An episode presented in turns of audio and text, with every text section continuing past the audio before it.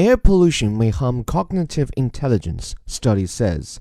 Chronic exposure to air pollution could be linked to cognitive performance, a new study in China suggests.